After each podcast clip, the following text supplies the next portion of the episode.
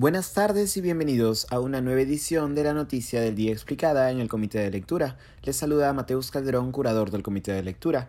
Hoy ante la mesa de partes del Congreso se presentó de manera formal la moción de vacancia por incapacidad moral permanente contra el presidente Pedro Castillo.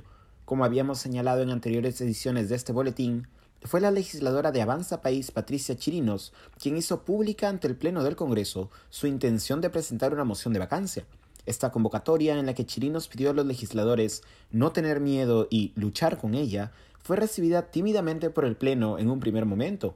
Para ese entonces, hace exactamente una semana, Chirinos argumentó que el presidente Castillo no sabía distinguir entre el bien y el mal, Posteriormente, en entrevista para el Dominical Cuarto Poder y enfrentada a la pregunta sobre si lo que se buscaba era vacar a Pedro Castillo o lograr nuevas elecciones, Chirinos indicó que, cito, lo que necesitamos es que se logren nuevas elecciones porque no queremos vivir bajo el régimen de un gobierno comunista.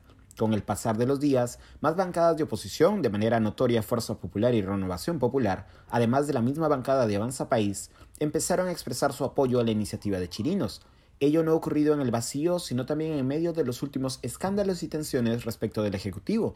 Por un lado, las frases de la Premier Vázquez sobre el cierre de minas en cabeceras de Cuenca, que generaron un enfrentamiento con el gremio minero.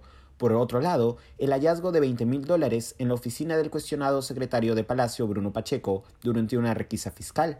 Hoy, 28 legisladores de las tres bancadas antes mencionadas fueron los que presentaron la moción de vacancia. El documento enumera diferentes razones para sustentar la presunta incapacidad moral de Pedro Castillo.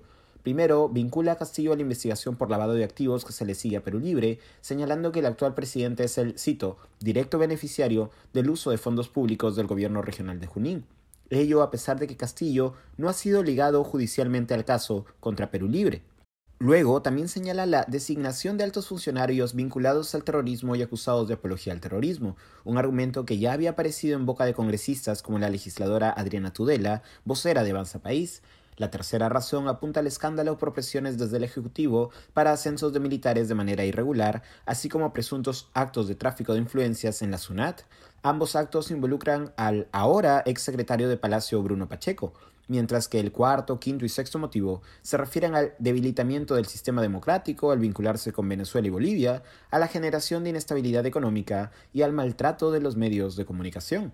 Según ha explicado el jurista Luciano López, tras la presentación de la moción con un mínimo de 26 firmas, en este caso 28 firmas, la mesa directiva del Congreso debe notificar al presidente, lo que ha ocurrido hace unas horas. Su admisión a debate deberá votarse en los próximos días y deberá contar con al menos 52 votos. De acuerdo con el legislador Montoya, esto ocurrirá después de la semana de representación entre el 6 y el 10 de diciembre próximo. Tras ello, el debate sobre la aprobación o desaprobación de la moción deberá ocurrir no antes del tercer día ni después del décimo día posterior a la votación por la admisión a debate. No obstante de contar con 104 votos, la sesión de debate podría adelantarse.